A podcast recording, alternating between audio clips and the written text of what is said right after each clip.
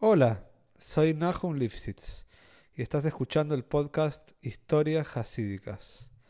Espero que disfrutes las historias que aquí contamos y te cuento que la intención de este proyecto es llegar a la mayor cantidad de gente con las enseñanzas de estas maravillosas historias. Si querés apoyar al podcast o tenés algún comentario, no dudes en contactarte al mail que está en la descripción. Y ahora sí, a disfrutar, aprender y poner en práctica.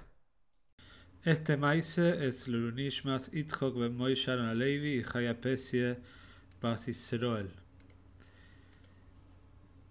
El maíz que vamos a contar hoy es un eh, maíz de los tantos que hay sobre Mesirus Nefesh, de los Sidim y de los Yehudim en general, en la Rusia comunista. Y el maíz lo cuenta una mujer de nombre Gita Silver, que ella junto con su marido vivían en la Rusia comunista, en la ex Unión Soviética, después emigraron para el Israel, pero maíz muy interesante y típico para poder ver y adentrarse un poco en, eh, el Mesirus Nefesh con el que vivían los Yehudim. Es que cuenta que esta mujer Gita, junto con su marido, el marido trabajaba como profesor de matemática en eh, una universidad de Rusia, pero por cuanto que él era una persona Shoimer llaves, que él cuidaba llaves, era un frumerit, entonces lo atraparon haciendo algo que de acuerdo a la ley comunista estaba prohibido, ¿sí? cumplir mitzvahs, estudiar toire, cumplir llaves, y fue condenado a irse al Golus, a marcharse al Golus, y terminó en una ciudad aproximadamente unos 20-30 kilómetros de la ciudad de Kazán, en el norte de Rusia, y ahí tuvo que cumplir su condena.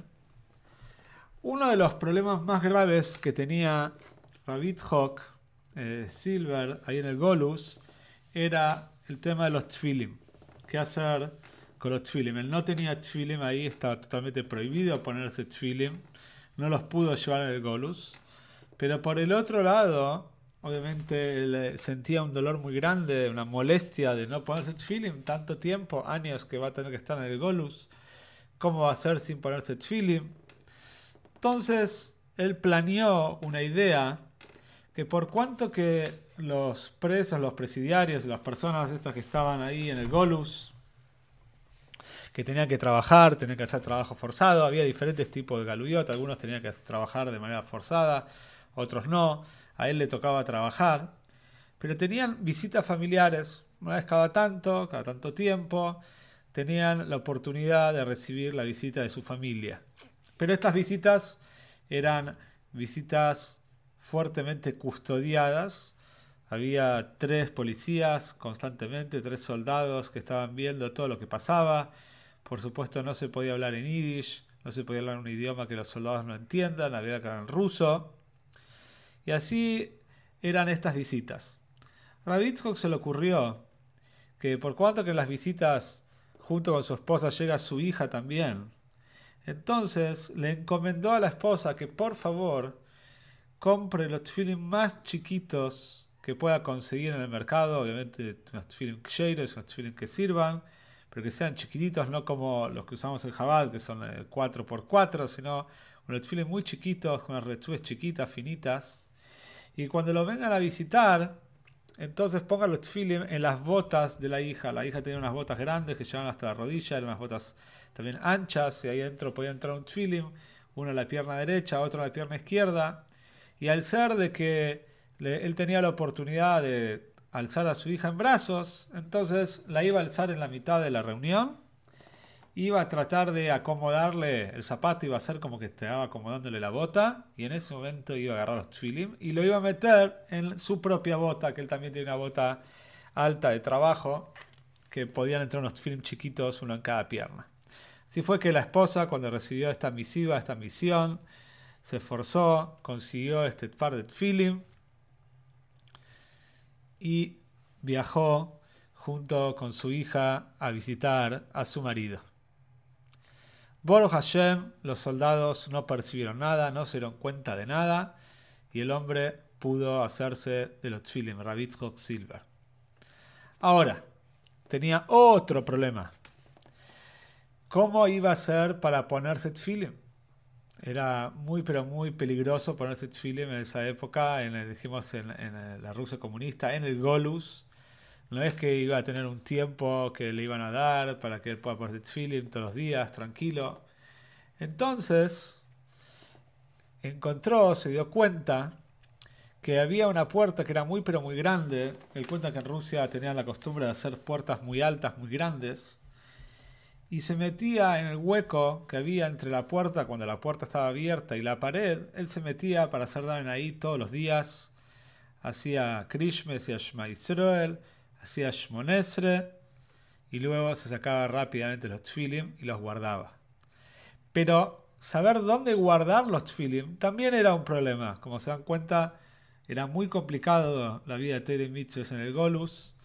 Guardar los tfilim era un peligro porque guardarlos abajo de la cama era una posibilidad muy alta de que te los roben. Aparte de que si te los llegan a encontrar, te denuncian. Llevarlo junto con él a trabajar todos los días, había también probabilidades de que se le arruinen los tfilim. No podía, o que se le caiga en la mitad del camino, que los soldados se den cuenta que estaba llevando algo, él no podía trabajar con, con unos en el bolsillo. Entonces, él sabía que había un lugar, como un locker, había como un armario, un lugar donde los prisioneros podían dejar cosas de valor mientras que ellos iban a trabajar. Y ese lugar era ni más ni menos que la oficina del general, la oficina del jefe ahí, del general que estaba a cargo de todos los prisioneros. Ellos tenían la oportunidad de dejar todas las cosas ahí de valor para que después nadie eh, acusa a nadie de robo. Ahora, él se le ocurrió guardarlos ahí, pero tenía que encontrar un lugar, no, iba, no podía dejarlos adentro de una bolsa y, dejarlo ahí. Entonces decidió que él va a dejar su abrigo, tenía seguramente más de uno, pero el abrigo más importante que él tenía, el que era más caluroso, el que mejor funcionaba contra el frío, para resguardarlo del frío de Rusia, él ponía los tfilim adentro de un bolsillo interno de este abrigo y dejaba el abrigo todos los días antes de ir a trabajar.